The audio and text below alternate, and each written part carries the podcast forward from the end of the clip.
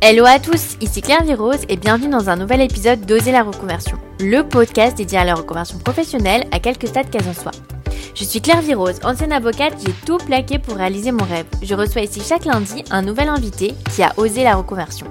Oser la reconversion est aussi disponible en version filmée sur YouTube si vous êtes curieux de découvrir encore plus les invités. Vous pouvez aussi rejoindre le groupe Facebook du podcast pour prolonger la discussion. Aujourd'hui, j'accueille dans Oser la reconversion Karine. Après avoir été responsable média chez Renault, Karine est devenue créatrice de contenu sur YouTube et Instagram sous le pseudo Sugar Lycée et elle est également fondatrice de la marque de combinaison pour femmes She's Wild. Elle totalise sur les réseaux sociaux plus de 200 000 abonnés. Brillante élève, Karine décroche son bac à 16 ans à peine. Après une école de commerce, elle décroche son CDI chez Renault en tant que responsable média 360. Karine s'occupe notamment des plans médias pour les différentes campagnes de publicité. Quel budget et quelle campagne pour la télé, la radio, les réseaux sociaux, des lancements produits et des relations avec les influenceurs. Elle s'occupe des premiers partenariats avec les influenceurs pour Renault. C'est le déclic. Karine décide de relancer sa chaîne YouTube qu'elle avait lancée à 16 ans et arrêtée pour cause de moqueries de ses camarades de classe. Elle s'éclate et se sent enfin vivante. Mais après 3 ans chez Renault, Karine a l'impression d'étouffer et se sent oppressée par la structure et la hiérarchie. Un soir, elle pleure suite à un mail d'un manager et c'est la goutte de trop. Elle décide alors de démissionner pour devenir youtubeuse à temps plein. Dans la foulée, elle lance avec son conjoint She's Wild une marque de combinaison pour femmes et documente les coulisses pour sa chaîne YouTube. Alors avec Karine, on a évoqué la pression du CDI, les jugements de son entourage face à sa carrière de youtubeuse, les raisons de son succès sur YouTube, comment elle a lancé une marque de mode avec son conjoint, le stress des investissements financiers, son déménagement en Tunisie et sa nouvelle vie de maman. Karine nous explique de A à Z comment lancer une marque de mode. Mais je vous en dis pas plus et laisse place à ma conversation avec Karine. Bonjour Karine, bienvenue dans Oser la reconversion. Hello, merci pour ton accueil, merci de, de ton invitation. Alors, est-ce que tu peux nous dire quel est ton métier actuel? Alors aujourd'hui, euh, j'ai deux casquettes, deux casquettes et demie. Je suis créatrice de contenu sur YouTube et Instagram et euh, j'ai ma marque euh, de vêtements qui est spécialisée dans la combinaison pour femmes qui s'appelle She's Wild. Oui, alors ça fait pas mal pour une seule personne. Et, et pourquoi tu disais deux casquettes et demie du coup? Parce que depuis quelques mois, j'ai ajouté une autre une autre petite casquette de conseil en freelance pour pour des clients sur la strate média, etc on, pourra s'en reparler. Est-ce que tu peux nous raconter quel était ton premier métier et puis euh, comment tu avais euh, choisi de faire euh, tes études? Je passais mon bac ES e à l'époque.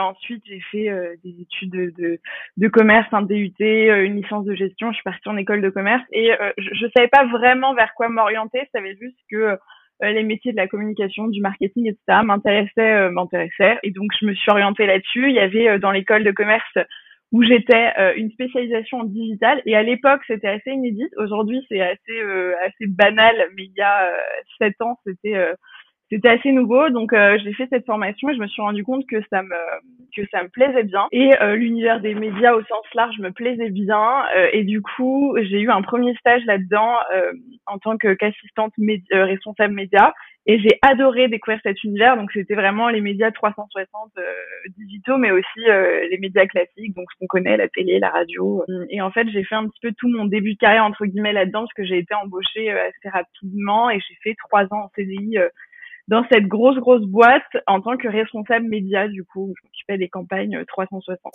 Alors, est-ce qu'on peut dire le nom de, de, la boîte où tu étais? Euh, Je travaillais chez Renault, donc le constructeur, euh, le constructeur automobile. Alors, qu'est-ce que tu faisais euh, concrètement euh, tes, journées chez Renault, c'était quoi à peu près? En gros, on, s'animait en fonction des, grosses actualités qu'il y avait. Donc typiquement, euh, s'il y avait des lancements produits, donc des voitures qui, qui, qui sortent, de nouveaux, de nouvelles voitures qui sortaient, euh, on allait anticiper, préparer les campagnes. Donc moi, mon job, c'était bon, hyper concrètement, avec un cas concret, euh, la nouvelle Twingo qu'on connaît tous, qui va sortir dans un an, six mois, et donc on a tant de budget, tant de millions d'euros ou de milliers d'euros à dépenser sur cette campagne. Et donc, en fonction des cibles marketing, des objectifs commerciaux, etc., on va essayer de construire un plan média adapté. Donc, euh, où est-ce qu'on va aller adresser le message, sur quel euh, média, donc la télé, ok, mais via quel format, sur quelle chaîne, à quelle heure, avec quelles émissions, la radio pareil, l'affichage, bref, tous les médias qu'on connaît et sur le digital aussi, donc toute la partie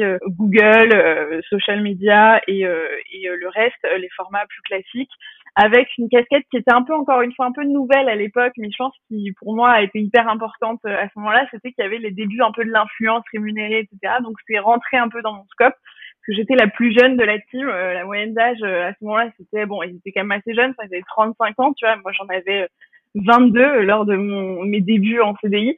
Donc il y a quand même un petit décalage euh, d'univers et donc euh, c'était c'était pas du tout euh, c'est un peu du chinois pour eux à ce moment-là l'influence, les réseaux sociaux. Donc j'ai pris ce scope aussi. Donc voilà, on, passait nos journées à piloter les campagnes avec les agences partenaires, etc. Et ça, ça te plaisait du coup? Franchement, je me suis beaucoup amusée. Je pense que c'est assez c'est assez chouette quand tu arrives le matin et que tu sais que tu vas passer une bonne journée parce que ça t'anime et que et que c'est pas une contrainte. Donc franchement, ouais, j'étais j'étais assez passionnée par tout ça. Donc j'y suis restée trois ans. Donc pendant trois ans, j'ai absorbé un peu, comme j'aime le dire, beaucoup de jus de cerveau euh, de mes collègues, mais aussi des personnes avec lesquelles on, échangeait. Ce que j'aimais beaucoup aussi, c'était qu'on était en contact avec tu vois pas mal de régies, euh, médias. Euh, pas mal d'agences, en bref, pas mal d'acteurs. Et c'est vraiment quelque chose aussi que j'adorais dans ce job, c'est que tout le monde venait avec ses connaissances et c'était hyper riche. Donc euh, ouais, clairement c'était un univers, euh, c'est toujours un univers qui m'anime beaucoup, qui me passionne, que j'adore. Ouais, c'est génial parce que en général on a des témoignages de reconversion où c'est plus bon voilà, je, c'était trop pour moi, ça me correspondait pas et puis bah, finalement je change tout tout. Et toi on dirait que c'est plus tu as trouvé quelque chose qui t'anime encore plus que ce, que ce que tu avais déjà, mais ça a toujours été plutôt positif pour toi. Comment tu as eu le déclic de te lancer, toi, sur, euh, sur les réseaux? Donc, tu t'es lancé en 2016 sur, euh, sur YouTube. Historiquement, euh, je fais partie de la team des Yeux de la Vieille. J'avais une première chaîne YouTube en 2008-2009, donc j'étais un bébé, quoi. J'avais, j'étais en, je me rappelle, j'étais en DUT. Enfin, je venais de passer mon bac, quoi. Et euh, c'était vraiment les prémices de YouTube. Euh, et j'ai créé une chaîne comme ça et je faisais des vidéos. Et euh, ça a duré quelques mois parce que très vite, mes compagnons, mes camarades de classe m'ont repéré. Et à l'époque, encore aujourd'hui, c'est déjà un peu difficile de parler de ce métier. Alors, je te laisse imaginer, il y a dix ans, c'était assez infernal. Euh, donc, c'était des moqueries, etc. Donc, j'ai vite fermé ma chaîne, mais j'ai toujours gardé euh, un pied entre guillemets. Enfin, c'était toujours, bah, pour le coup, YouTube, moi, c'est un média que j'adore, que je consomme à titre perso, euh, vraiment régulièrement, quotidiennement. Et puis, euh, donc, dix ans plus tard, j'ai un projet pour l'école. Je dois créer quelque chose, un événement, un, mini projet. Je me dis, ok, mince, qu'est-ce que je vais faire? J'avoue que j'avais pas d'idée à ce moment-là. Et euh, ça trottait dans un coin de ma tête ce truc de me dire mais en fait j'aimais quand même bien ça et j'aimerais vraiment euh, me, libérer un peu de mes bah, de mes hontes parce que c'était un peu une honte euh, étrange mais mais c'était le cas et revenir sur cette plateforme. Et donc j'ai créé en fait on va on va repartir oui, je suis repartie de zéro en 2016 euh, en créant cette chaîne du coup. Donc à la base c'était pour un projet à l'école. L'idée c'était juste de pouvoir montrer que je savais euh, cadrer une petite structure et être un peu régulière, enfin comme une mini entreprise quoi. Et, qu'est-ce que tu faisais à l'époque du coup en, en 2008 C'était ça ressemble à peu près à ce que tu à ce que tu fais maintenant? C'était très très orienté beauté euh, parce que ouais à cette époque-là c'était très euh, gang de, de youtubeuses beauté etc. Donc moi aussi c'était un peu ma ma lubie les hauls, les, ouais, les make-up et ce genre les tutos et ce genre de, de choses. Donc c'était quand même un peu plus euh, un peu plus beauté que maintenant où c'est un peu plus euh, c'est quand même carrément plus diversifié. Ouais. Et justement, c'est marrant que tu, tu parles des jugements parce que c'était une de mes questions parce que moi, je connais énormément de personnes qui ont envie de se lancer sur les réseaux et qui osent pas euh, justement par peur des jugements. et, et, donc toi, tu as eu le problème? Parce que parfois on a peur mais ça n'arrive pas. Donc toi, tu as eu, as eu les jugements. Et comment tu as fait après pour te dire, euh, bon, bah, je mets ça de côté et ce qui importe le plus, c'est ce que moi je veux? Alors, au moment où j'ai eu ces jugements, bon, qui étaient, euh, ça me touche, je dirais, assez anodin, mais en fait, quand tu les vis, toi, tu extrapoles tout et tu as l'impression que c'est la fin du monde et que tu es la risée de la, la, la, France entière, alors que tu as trois personnes qui disent, ah, c'est rigolo de faire des vidéos, on s'en fout de ton, ton rouge à lèvres. Euh, à ce moment-là, j'étais hyper jeune, j'avais 16 ans en DUT, 16-17 ans, et donc je me suis sentie vraiment honteuse euh, j'ai l'impression que c'était comme une part de mon jardin secret qui était un peu dévoilée parce que moi-même j'en avais parlé à personne. En, quasiment dix ans, il y a eu un petit cheminement et dans ma tête je me suis dit euh, en fait, si j'ai envie de le faire et, et je fais rien de mal, il y a aucune honte à avoir. Voilà, euh, c'est un travail. Enfin, ça représente un travail monstre. tu dois investir du matériel, tu dois investir des idées, etc. J'ai pas de raison d'en, enfin, il y a pas, il a pas à en être honteuse, au contraire. Et donc, j'avais quand même ce petit il y a eu un chiffre quoi dans ma tête où je me suis dit mais à l'inverse plutôt que d'être honteuse tu devrais être fière et aller en parler toi spontanément à tes copines à ta famille en disant voilà j'ai fait ça c'est un nouveau projet est-ce que vous pouvez me soutenir? Donc je pense qu'il y a eu ouais un truc dans ma tête une espèce de déclic où je me suis dit peu importe parce que peut-être qu'il y en aura des jugements et encore aujourd'hui je pense qu'il y en a même de la part de, de mes proches vraiment très proches mais euh, en fait c'est un choix de carrière et ils sont tous discutables et tout le monde a un avis à donner sur tout de toute façon. Donc tant que moi j'apprécie euh, peu importe. Ça a été plutôt ça. Je me suis mis un peu des œillères en mode non mais moi j'adore donc euh, c'est la seule chose qui compte. Et ça c'était avant Renault du coup? C'était en même temps. En fait j'ai commencé mon stage en juillet et j'ai lancé ma chaîne un mois plus tard en août. Ils se chevauchaient les deux clairement. Et comment ça a été accueilli alors tes, tes premières vidéos euh, sur ta nouvelle chaîne? Ah, J'ai fait un petit peu ma vie de dans dans enfin dans l'ombre entre guillemets. J'avais pas vraiment d'attente puisque je voyais ça. bon c'était un projet scolaire. C'était plutôt pour valider mon année et montrer à mes profs que voilà j'avais entre guillemets coché toutes les cases. Donc j'étais vraiment en toute détente. Puis je me suis dit, euh, bon, je sais pas, je sais pas comment fonctionne le YouTube d'aujourd'hui, etc. Donc sur euh, sur l'audience entre guillemets, ça a été bien accueilli. J'ai même retrouvé des personnes qui étaient euh, là. Du coup, je sais pas comment elles sont tombées sur la vidéo, mais des personnes qui étaient là lors de la première chaîne. Et à ce moment-là, YouTube et Instagram d'ailleurs avaient un algorithme qui était plutôt sympa, donc qui pouvait mettre en valeur facilement les petits les, les créateurs qui se lançaient. Et sur mes proches, ça a été hyper mitigé. Euh, ça a été mitigé, mais comme c'était un projet scolaire, etc., c'était nouveau. Bon, c'était plus euh, bon. Écoute, elle s'amuse bien. Euh, voilà, on la laisse. Tu sais presque comme si j'allais à un cours de un cours de théâtre ou voilà que j'avais cours de poterie le jeudi soir. C'était un peu un peu perçu comme ça, je pense, au début. Et tu avais fait une vidéo sur quoi du coup pour que ça puisse être validé sur pour, pour ton projet d'école? En fait, mon projet d'école, c'était sur six mois. C'était en fait la, le, but de ce projet, c'était la capacité à mener un bah, un projet sur le long terme avec des objectifs donc typiquement, euh, là ma prof m'avait dit voilà, il faut que tu mettes un objectif d'abonnés, un objectif de régularité, etc. Donc dans mes cases, c'était faire deux vidéos par semaine et au bout de six mois avoir 1000 euh, abonnés et euh, je sais pas une moyenne de 500 1000 vues par vidéo, enfin 500 slash 1000 vues par vidéo. Et sur la thématique, c'était libre. encore une fois, moi quand je suis revenue, c'était c'était assez beauté à ce moment-là, mais je commençais déjà parce que même moi dans ma vie perso, j'avais plein de nouveaux sujets qui m'animait. Donc, euh, je parlais, je parlais d'autres choses, bah, mon parcours scolaire, la vie euh, pro qui est en train de se dessiner et tout ça, quoi. Et alors, comment tu as eu le déclic de continuer, donc que ça se termine euh, ton projet Et ben, je me suis rendu compte qu'au-delà du projet, ça, ça, pareil, un peu comme pour le pour, le boulot, quoi. Quand je me levais le matin, ça m'animait. Ben là, quand j'allumais ma caméra, je me sentais, je me sentais à ma place, en fait. Je me sentais hyper vivante c'était assez naturel euh, et ouais ça me ça me ouais vraiment c'est le mot ça m'animait quoi. Je j'y pensais parfois quand j'étais au boulot sur mes pauses déj euh, j'allais dans mes notes et je me disais tiens faudrait que je fasse une vidéo même au-delà du cadre euh, du projet. Donc je me suis dit écoute ça prend bien les six premiers mois sont bien passés il n'y a pas de contraintes particulières c'est juste du plaisir. Donc autant continuer voir vraiment encore une fois sans enfin à ce moment-là sans aucune arrière-pensée de tiens je vais en faire mon métier ou quoi que ce soit. Juste euh, vraiment euh, ça me ça me ça me fait plaisir euh, j'échange avec des gens c'est chouette. Pourquoi s'arrêter et, et, donc aujourd'hui tu as 173 000 abonnés sur YouTube 38 000 sur Instagram. Donc c'est quand même un succès assez rapide Qu'est-ce que, qu'est-ce que tu penses qui a, qui a fait ton succès? Sur YouTube, il y a des petites vidéos qui ont popé plus que d'autres sur des thématiques, euh, sur des thématiques hyper différentes. Et, euh, et c'est ça à chaque fois où tu, enfin c'est là où tu vois ton nombre d'abonnés qui explose. Euh, t'as euh, la première vidéo où je suis passée, je sais pas, de 5000 abonnés à 25 000 en une semaine. c'était justement une vidéo sur mon parcours scolaire où j'expliquais parce que j'ai eu mon bac euh, à 16 ans. Et euh, du coup je parlais de ça et les gens étaient un peu surpris je pense dans le titre. C'était un peu accrocheur mais sans le vouloir parce que c'était juste pour le coup euh, factuel. Et YouTube l'algo je pense a mis en avant cette vidéo qui a explosé qui voilà j'avais peut-être une moyenne de 3000 vues par vidéo tu vois. Et à ce moment-là cette vidéo qui fait 200 000 vues.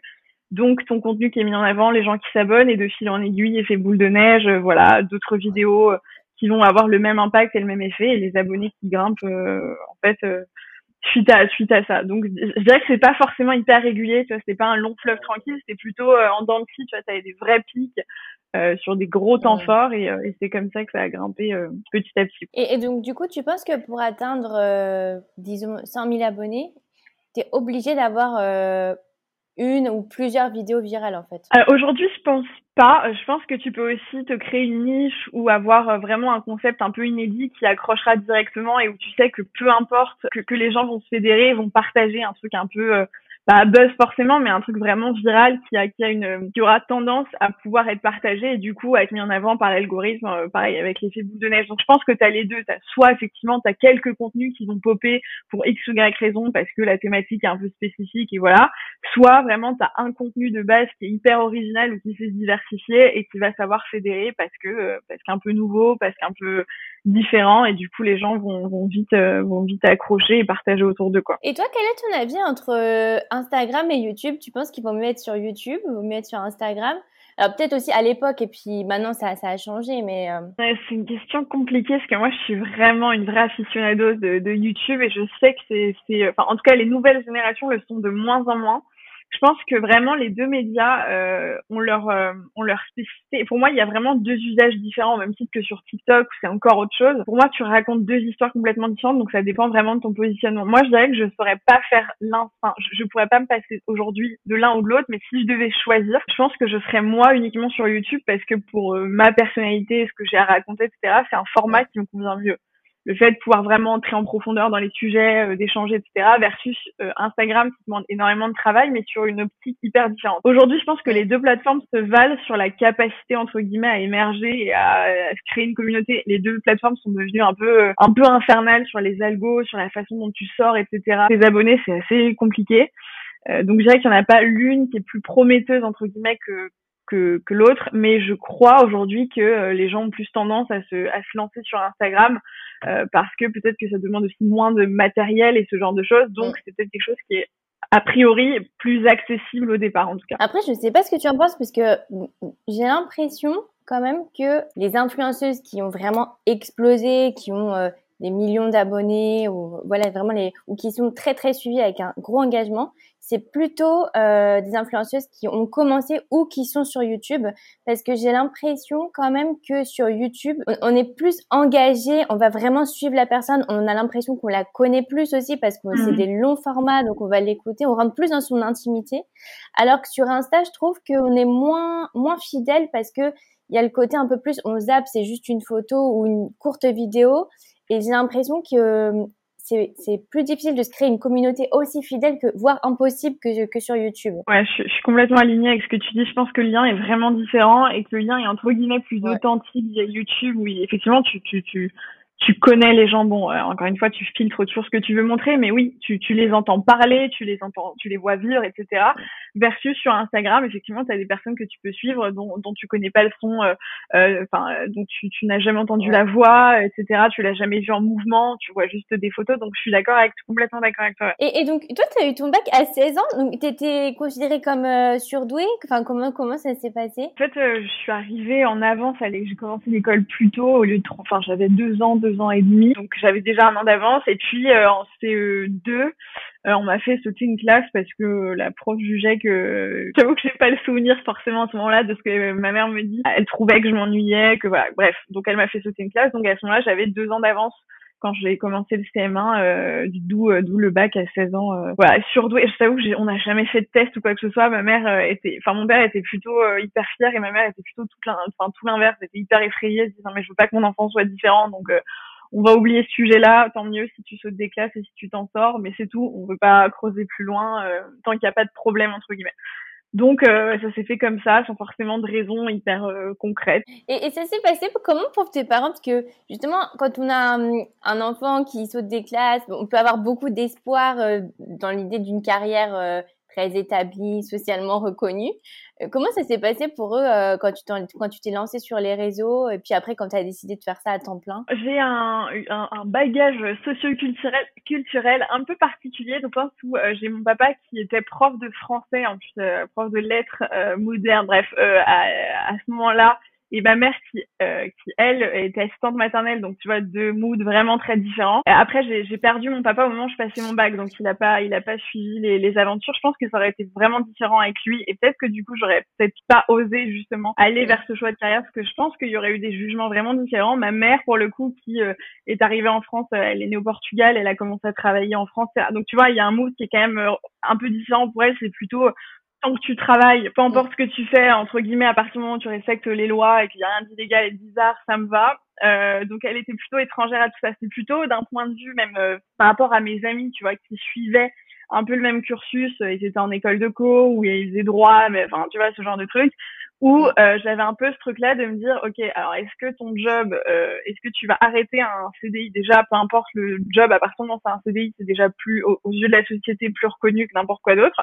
Est-ce que tu vas euh, arrêter ton CDI alors que tous tes potes sont en train de se se lancer, ils ont, il y en a une qui est auditrice dans une, un super cabinet, l'autre qui fait des études de droit et machin et ceci cela est-ce que toi, tu vas tout arrêter pour euh, travailler devant ton ordinateur alors que personne ne considère que c'est un vrai job? Franchement, j'ai eu vraiment du mal là-dessus. Encore aujourd'hui, hein, c'est compliqué dire non mais oui, euh, c'est un vrai job. Je suis pas complètement euh, idiote et et et c'est pas futile. Et bref, ça implique aussi des compétences, etc. Il y a quand même eu ce truc socialement parlant de se dire est-ce que je perds pas de la valeur auprès de aux yeux de mes proches? Et euh, très vite, euh, pareil, un peu comme ce que je te disais, quand il y a eu ce déclic dans ma tête, je me suis dit, en fait, même si c'est le cas, déjà personne va venir me le dire.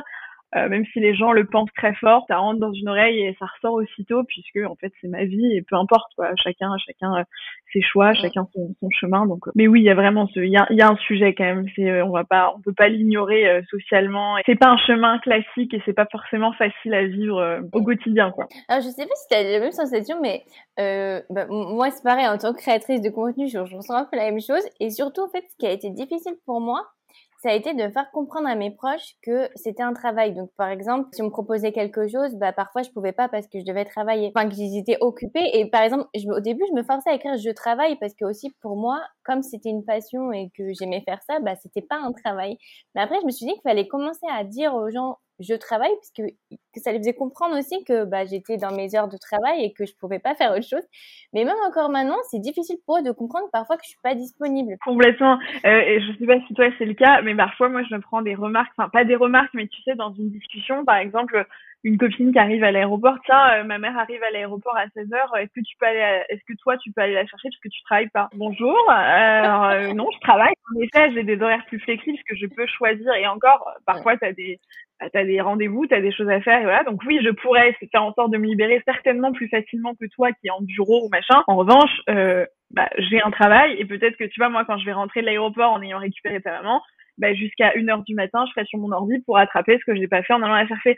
Donc euh, honnêtement, ouais, encore aujourd'hui, même dans les échanges, t'as des trucs un peu anodins comme ça qui sortent de la bouche des gens avec qui tu échanges, qui font comprendre que bah pour eux, soit c'est pas un job, de toute façon c'est futile, de toute façon euh, voilà, mais ouais, c'est enfin, c'est un peu parfois c'est un peu compliqué quoi à entendre et, et c'est compliqué de se justifier aussi sans cesse. Moi, je sais que j'ai un peu lâché l'affaire euh, là-dessus. Et comment t'as as eu le déclic du coup de passer de l'un à l'autre? Est-ce qu'il y a eu un événement particulier? Je, faisais les deux en parallèle. Bon, alors déjà YouTube a commencé à prendre euh, de plus en plus de place dans le sens où bah voilà la communauté grossissait donc moi j'avais envie de m'impliquer de plus en plus parce que je voyais qu'il y avait un retour, des échanges et voilà. Mon job donc ça, ça allait faire trois ans que j'y étais et vraiment je te dis c'est vraiment quelque chose encore aujourd'hui qui m'anime, que j'adore, etc. Mais j'avais l'impression d'avoir fait le tour, euh, j'avais l'impression justement d'avoir absorbé tout le jus de cerveau et qu'il n'y avait plus rien de nouveau entre guillemets. Et aussi le gros, le, gros sujet pour moi, c'était la structure. Euh, le sujet me passionnait, la structure me m'oppressait. Enfin, je pense que, alors, je sais pas si je peux le qualifier de burn-out, je suis pas psy ou voilà, mais je n'en ai pas les compétences, mais vraiment, il y a des, je, pendant les derniers mois, je me levais le matin, je me sentais euh, étouffée, quoi. Je me disais, ok, je vais euh, produire un travail qui va devoir être validé par 150 personnes qui mm. ne connaissent absolument rien, qui ont leur mot à dire, qui vont me mettre des bâtons dans les roues alors qu'on travaille tous au service du même objectif. Bref, tout ça me, en fait, je, je comprenais plus la logique de la structure, les rouages, le fonctionnement me déplaisait, je voyais que les côtés négatifs, je me disais non mais ça n'a aucun sens, c'est contre-productif et je me disais mais je perds un temps fou, ça m'oppresse, les gens ne comprennent pas. Bref, la structure n'est pas faite pour moi et c'est là où je me suis dit, ok, t'es passionné, il y a aussi autre chose à côté qui te passionne, t'es jeune, va voir, euh, va voir ce que tu peux, euh, va voir ce que tu peux en tirer et en parallèle, du coup, euh, c'est là aussi où j'ai créé ma, ma marque au moment où je démissionnais, c'est là où tout s'est passé en même temps. Donc bref, ça a été un peu un, un gros bazar à ce moment-là, mais euh, le déclic est venu de là, du ras-le-bol de la structure euh, de la de l'entreprise classique en tant que telle. Quoi. Et est-ce que tu as eu vraiment un événement particulier euh, dans le sens je sais pas, une engueulade avec un collègue, la réflexion de trop, parce que on a ce sentiment, mais il faut le petit truc qui te fasse passer à, à l'acte. Il y a eu plusieurs trucs, je pense que à l'époque, maintenant que tu me le dis, je me dis ouais, en fait, je crois que je sais les identifier. À, l'époque, je pense pas que j'avais conscience que c'était ça qui faisait que, mais ouais, euh, alors je travaillais sur un, par exemple, je travaillais sur un gros projet, euh, bah on travaillait sur le mondial de l'auto qui bref euh, une, un truc au port de Versailles machin.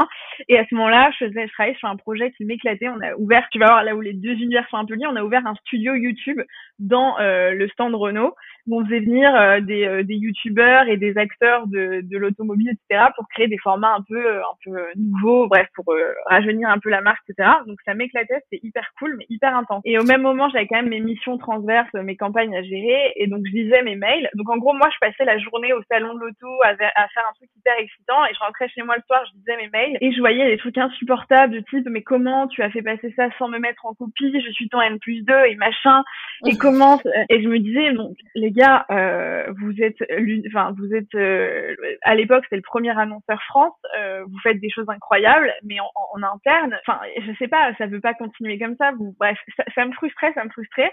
Et là, je, je lis un mail d'un d'un mec, euh, d'un collaborateur sur un sujet qui me prend, mais pas de haut, qui me prend de 800 000 étages, genre, qu'est-ce que tu veux, nénette? Euh, Enfin, tu vois, c'était un truc hyper déplacé genre j'avais travaillé sur un truc qui me tenait à cœur et lui m'a pas rembarré mais il m'a dit en gros euh, moi c'est pas mon job j'ai pas que ça à faire euh, donc on verra plus tard. Alors que moi j'avais besoin de son aval ou tu, tu, bref je pense que tu vois un peu comment ça se passe voilà. Si ce mec là ne valide pas ton truc ou ne fait pas passer alors t'es bloqué donc ça m'a frustré et je me rappelle à ce moment-là je me suis mise à pleurer chez moi. Vraiment j'étais en larmes. Ouais, mon mec qui vient me voir qui me dit mais il y a eu un truc grave. Et moi j'étais non mais il m'a envoyé un mail horrible. Il lit le non ça va.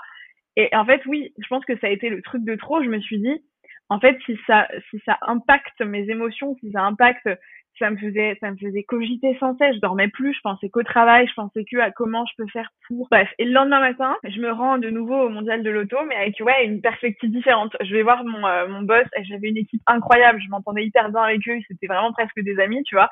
Je vais lui exprimer mes, mes émotions, je dis franchement, il y a des trucs que je peux plus.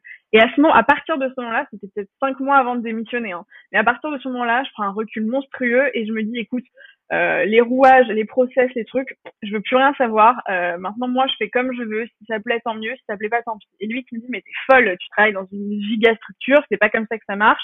Ok, t'as 22 ans, mais c'est pas la Révolution française, tu restes tranquille. Et voilà. Pour moi, c'était plus possible. J'étais en roue libre. Et, euh, et, je me rendais compte que, que, que j'étais mieux en roue libre, quoi. Mais que ça ne fitait pas avec, avec la, la, la, forme de la structure et que c'était plus possible et, et que ça m'angoissait d'autant plus. Donc à partir de là, je me suis dit, ok, j'ai essayé de vivre mon truc de mon côté c'est pas moi qui vais révolutionner la structure de la boîte. Bon bah adieu quoi. Enfin, il faut pas. Euh, L'idée c'est pas non plus de tomber en dépression parce que parce que euh, parce que tu bosses trop ou que ou que t'es dans un mood trop trop sombre. Donc euh, donc j'ai fait euh, ouais j'ai décidé de partir. C'était pas simple parce que vraiment je te dis j'étais animée, mon équipe était trop cool, mais c'était en train de me de me tuer le moral. C'était ouais c'était d'une tristesse.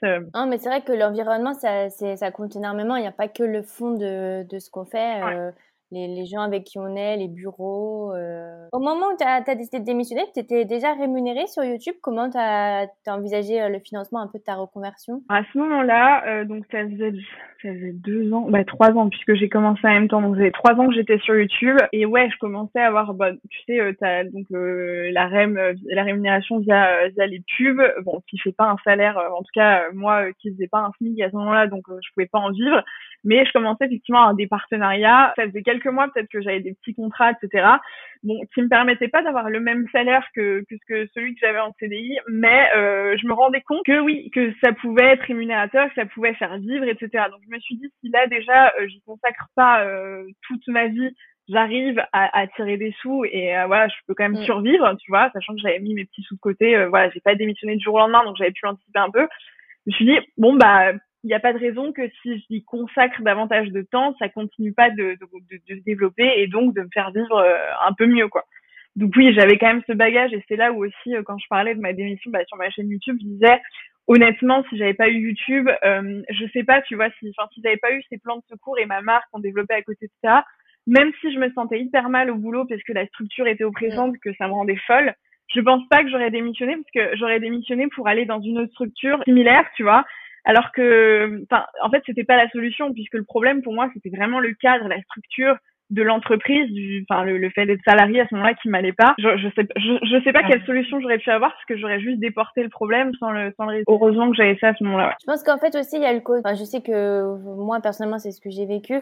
Le côté, euh, t'en as marre de mettre ton énergie au service d'un truc qui qui marche pas trop et qui te frustre. Et puis finalement t'as tellement envie de développer ton projet à côté que je pense que c'est ça. T'étais tiraillé entre les deux. Tu t'es dit bon bah, voilà l'énergie que j'essaye de voilà, rajeunir peut-être une grosse structure, bah autant que je la mette euh, sur mes réseaux. Ouais, ouais, carrément. Et alors, est-ce que tu peux nous, nous parler de She's Wild euh, Alors, comment tu en as eu l'idée? Comment tu l'as lancée? Euh, Pourquoi aussi? Parce que tu aurais pu être uniquement une créatrice de contenu youtubeuse L'idée, donc au niveau de, du timing, euh, donc j'étais en poste en CDI euh, et j'avais YouTube à côté, c'était en janvier 2000, euh, de janvier 2019, sachant que j'ai démissionné en juin 2019. Donc en janvier 2019, j'étais un peu dans cette démarche de j'en peux plus, je suis en roue libre, mais sans forcément me dire ok, euh, je, je démissionne, j'en peux plus. Bref, je me baladais euh, au salon Wouznext à Port de Versailles, qui est un salon euh, de prêt-à-porter euh, plutôt pour les pour les professionnels, mais en gros la la, la mère de, de mon copain euh, travaillait à ce moment-là pour une marque qui était, donc elle nous invite, on y va, on se balade. Moi j'adore la mode, donc ça me fait quand même toujours plaisir de voir des fringues. Je me balade, je me balade, je portais une combi et, euh, et j'adore depuis tout, depuis très longtemps, j'adore les combinaisons, j'adore la combinaison, le fait de te dire mais en fait t'en files ce truc, t'en fais ce que tu veux, euh, tu l'accessoirises, bref, tu, tu, tu fais vivre toi en fonction de tes envies, mais juste tu te casses pas la tête à te dire ok euh, avec quoi je l'associe machin. Bref, je me balade et je me dis oh, j'aimerais trop tomber sur des combis, euh, j'en vois plus trop dans le commerce, euh, ce serait chouette voilà, de, de, trouver un peu de combis facilement on se balade, on se balade, on n'en voit pas. Et là, euh, avec mon copain, vraiment, c'était un peu comme dans les films, tu vois, tu on se regarde, genre, attends, ça n'existe pas, mais pourquoi, pourquoi pas euh, le faire nous? Et de là, euh, vraiment, donc d'une discussion, le soir même, on rentre à l'appart et on commence à faire des PowerPoint, tu vois, avec des amplis, des trucs.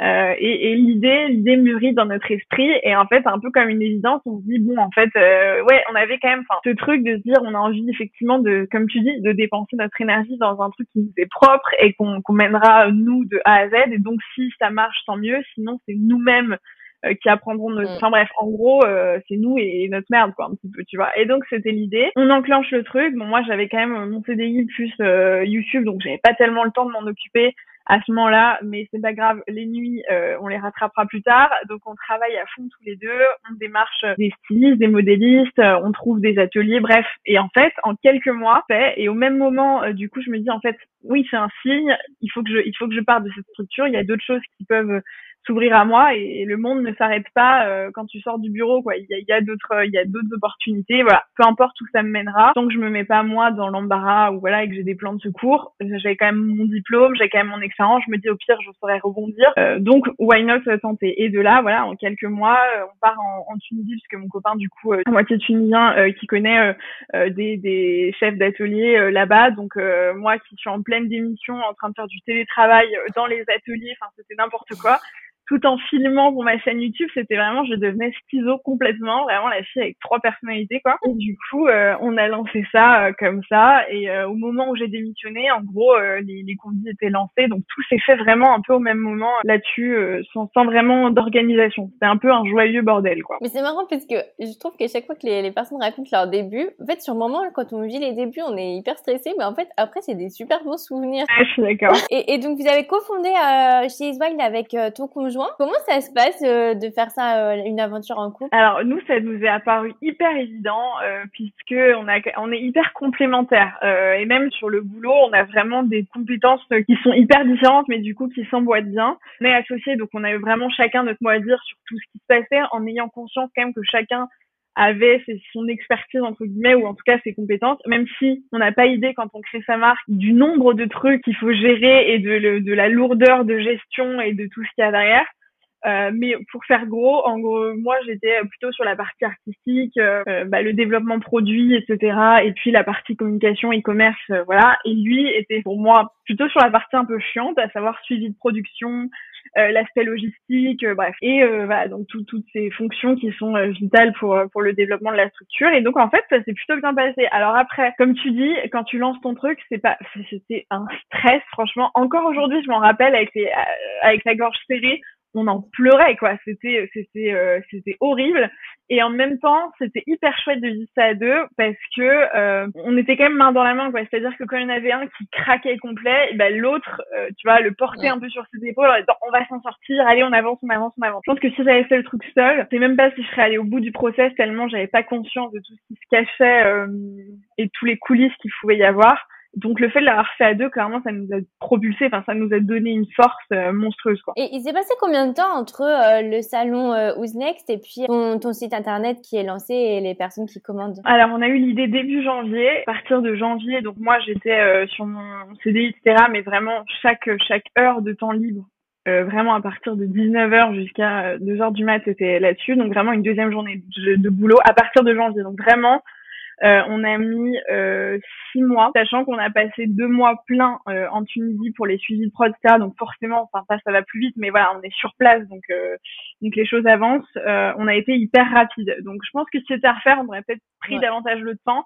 Mais là, euh, comme tout s'est passé en même temps et du coup, on a eu l'idée de la démission et machin, on a senti comme une urgence d'accélérer le truc. Donc ça a été hyper intense en termes de, de temps passé là-dessus et de ouais de timing. Mais on l'a fait, donc euh, donc je pense que c'est jouable. Moi, ouais, c'est ça. C'est sorti en fin juin, début juillet. Donc euh, donc voilà le timing de, de la création. Je sais pas ce que tu en penses, mais moi je pense que c'est quand même pas mal d'essayer de sortir rapidement quelque chose. Enfin bon, tout projet pour voir un peu les réactions, est-ce que les gens commandent, qu'est-ce qu'ils commandent, et puis après peut-être mettre un peu plus de temps sur la deuxième collection, parce que en fait on sait pas vraiment comment les gens vont réagir, ce qu'ils vont préférer. Ouais ouais non t'as complètement raison, c'est un premier test, c'est quand même une étude marketing mais euh, mais au grand jour quoi, enfin, effectivement euh, grandeur nature, ouais t'as raison, c'est aussi ce qu'on disait hein, de toute façon euh, on va attendre, on va faire mûrir le projet, on va réfléchir, mais en fait la seule chose qui va se passer c'est qu'on va avoir de plus en plus de questions en tête et ça va nous mettre des bâtons dans les roues, donc on s'est dit allez autant y aller. Et puis effectivement, on apprend en marchant, donc on voit si ça marche, tant mieux. Si ça marche pas, on essaye de réajuster. Pourquoi, comment, qu'est-ce qu'on peut faire? Bon, il se trouve que le Covid est arrivé quelques quelques mois plus tard, ça a été un peu un peu un, gros un gros coup, mais euh, au départ, ouais, c'était clairement comme ça qu'on fonctionnait. Ouais. quel investissement financier il faut à peu près pour, euh, pour lancer une collection euh, Est-ce que tu peux nous donner une fourchette? Ouais, alors euh, là-dessus, vraiment, c'est hyper variable. Je pense que ça dépend des quantités du business model que tu as. Nous, on fonctionnait sur stock et en fait, dans notre business model, on voulait développer du coup au B2C, mais aussi au B2B. Ce qu'on avait commencé à faire encore une fois avant le Covid, c'est on voulait développer pour avoir un stock en boutique et du coup avoir des revendeurs, etc. Donc on a sorti, on a lancé un gros stock. Il y a aussi un truc à prendre en compte, c'est que euh, quand on est des structures et qu'on par exemple qu'on produit pas en France dans des petits ateliers, euh, euh, nous on a produit en Tunisie, donc ça reste quand même c'est pas la Chine quoi, tu vois. Donc c'est pas de la prod de masse, mais c'est quand même des ateliers qui demandent un minimum de quantité. Et sans ce minimum de quantité, soit tu payes cinq fois le tarif, soit tu ne produis pas. à savoir que là, pour te donner un ordre d'idée, nos combinaisons sont vendues entre 100 et 150 euros et on marge quasiment pas dessus. Dans les débuts, c'était un choix parce qu'on s'est dit, euh, on va pas les vendre à 400 euros, euh, personne va les acheter au de notre positionnement. Minimum de quantité, au qu'on a pu négocier un peu à la baisse, c'était 200, 300 modèles, euh, 300 pièces par modèle. C'était monstrueux, sachant qu'on avait 18 modèles. Donc ça se, ça chiffre en plusieurs, euh, plusieurs dizaines de milliers d'euros. Donc nous, euh, on a fait un prêt. C'est aussi pour ça que, que, que le Covid nous a bien embêtés parce que bah, on avait des, tu vois, on n'était pas en système de précommande ou quoi, on avait notre stock, on l'avait on avait notre prêt à rembourser, etc.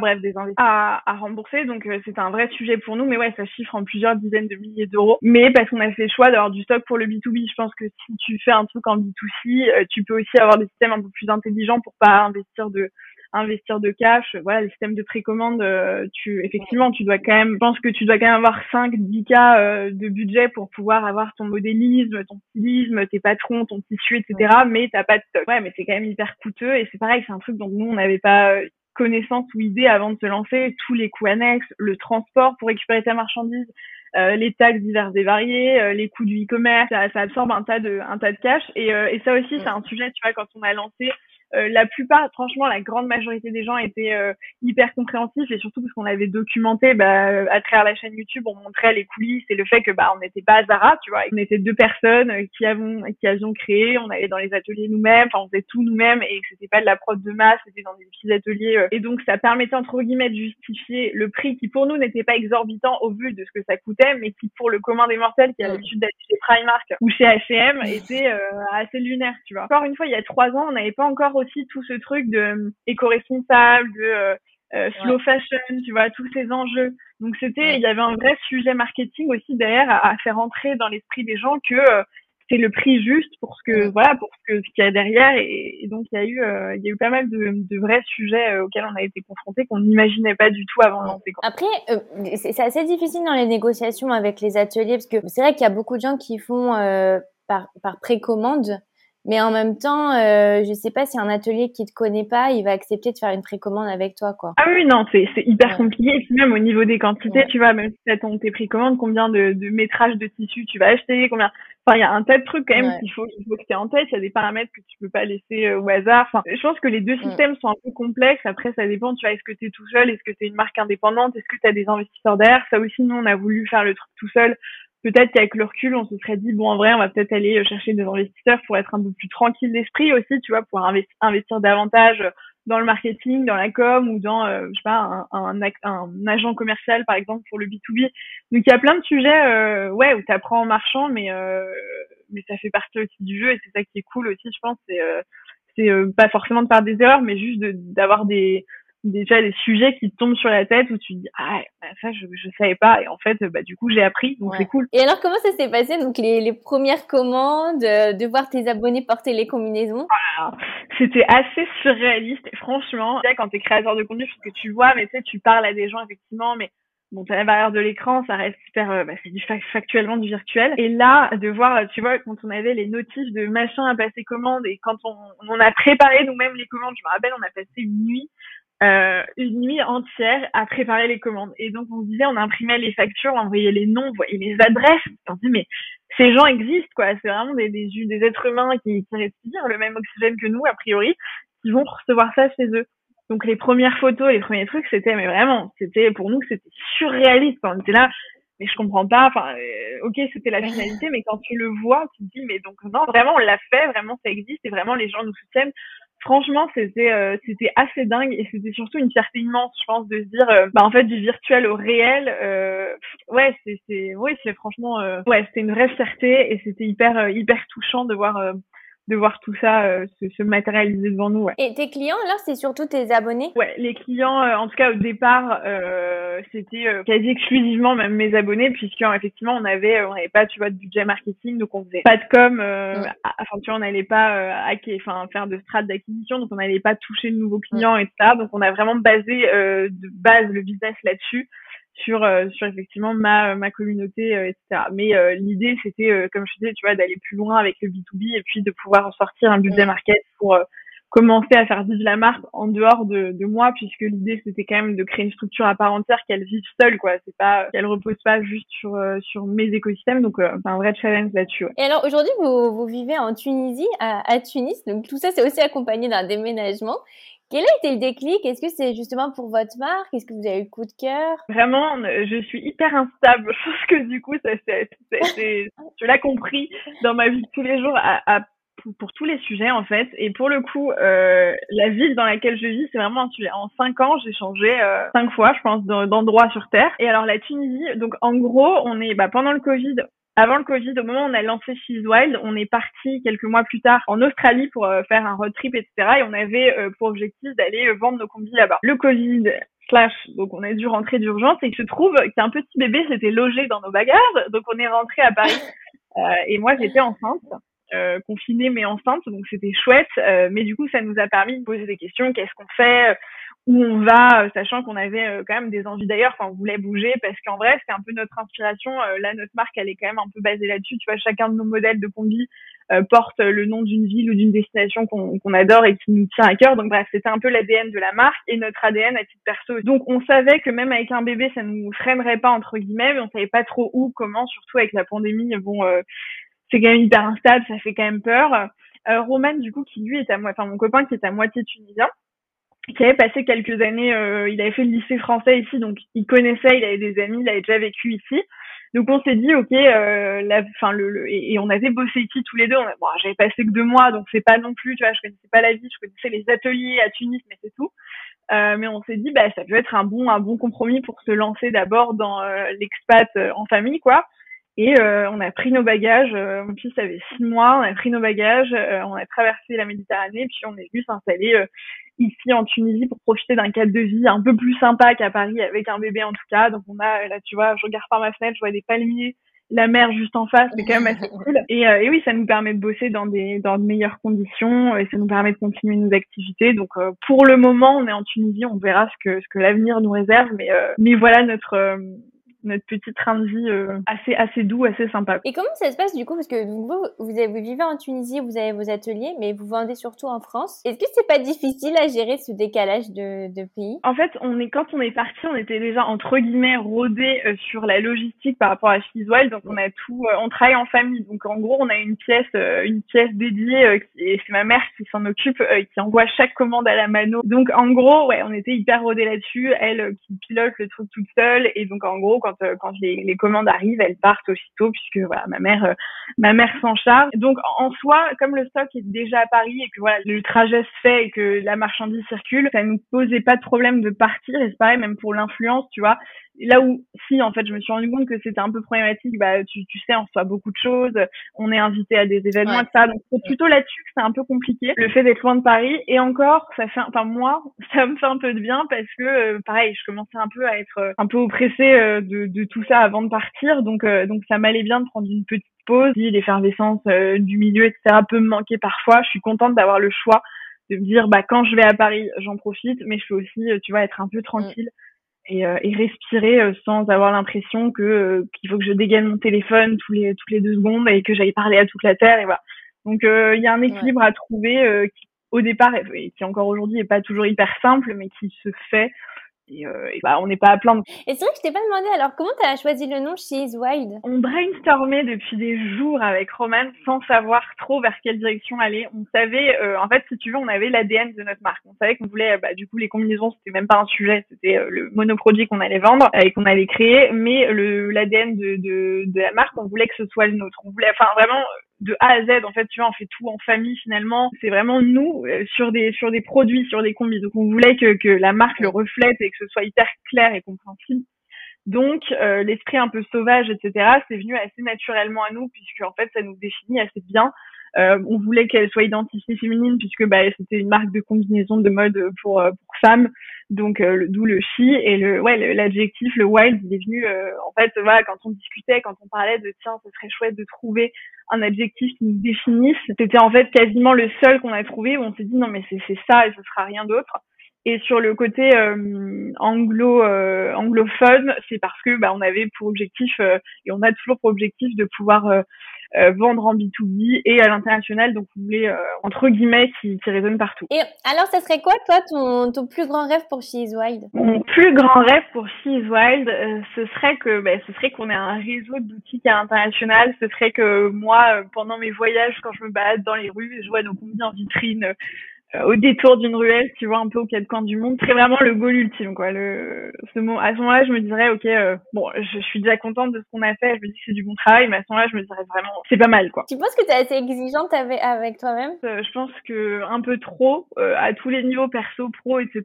mais je pense que c'est moi, c'est un peu mon moteur, c'est ce qui me, qui me challenge et ce qui me fait avancer. Donc parfois, c'est compliqué à gérer parce que t'es jamais contente et tu veux toujours plus. Et en même temps, ça permet quand même de, de, de se projeter, de voir, de voir demain et de voir un peu plus loin. Donc, euh, moi, ça me va. Et ça serait quoi ton plus grand rêve euh, de carrière euh, tout domaine confondu, je dirais. Fait, tu vois, je pense que je serais incapable de te répondre tant j'aime, tant je me suis rendu compte que j'aimais faire des choses différentes.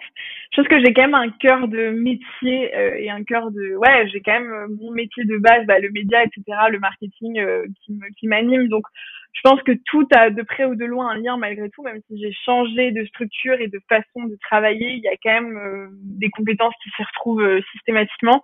Donc je pense que j'aurais toujours un pied là-dedans, je sais juste pas sous quelle forme et j'aimerais beaucoup euh, à terme, tu vois, j'adorerais retrouver ce que j'avais chez chez Renault, mais pas le côté structure grosse boîte, mais plutôt le côté équipe, partage de compétences, qui me manque un peu là aujourd'hui, le côté euh, jus de cerveau. Donc j'aimerais euh, à terme structurer une équipe, tu vois, avoir quelqu'un, avoir deux trois personnes autour de moi qui me suivent un peu dans mes aventures, avec lesquels on bosse euh, sur plein de nouvelles choses. Euh, et ce serait un peu ça. Je sais pas trop sur quoi, mais je sais entre, guillemets la forme que j'aimerais que j'aimerais avoir. Ouais, c'est vrai que c'est bien parce que fait, quand on est seul, on a ce côté liberté, indépendance, mais en même temps, parfois, ça manque aussi le côté se motiver, avoir des idées qui émergent d'une équipe. Ouais, complètement. Alors, dernière question, c'est toujours la question que je pose à la fin. C'est quoi pour toi une reconversion réussie? Une reconversion réussie, pour moi, c'est un état d'esprit positif avant, enfin, un, état d'esprit qui, est plus positif qu'avant. C'est passer d'une situation euh,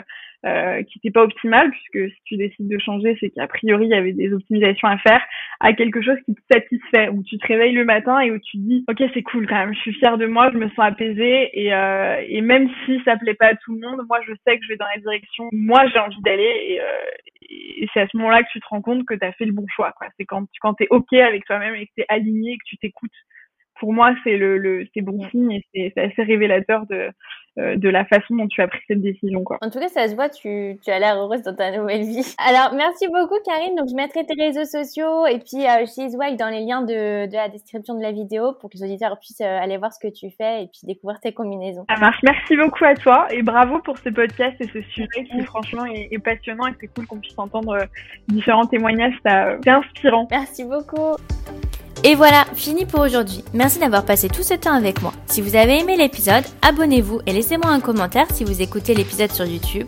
Et si vous écoutez l'épisode sur Apple Podcast, abonnez-vous, laissez une note 5 étoiles et un avis. C'est ce qui donne le plus de visibilité à ce podcast. N'hésitez pas à en parler autour de vous et à partager l'épisode sur les réseaux sociaux pour aider un plus grand nombre à oser la reconversion. Si vous voulez prolonger la discussion, rejoignez le groupe Facebook du podcast, je vous mets le lien dans les notes de l'épisode. Ensuite, si vous cherchez toutes les notes avec les références, allez dans le détail du podcast. Si vous souhaitez devenir annonceur, me proposer un invité ou me poser vos questions, je serai ravie d'y répondre sur Instagram ou sur YouTube sous le pseudo Claire ou par mail à l'adresse clairvirose.gmail.com.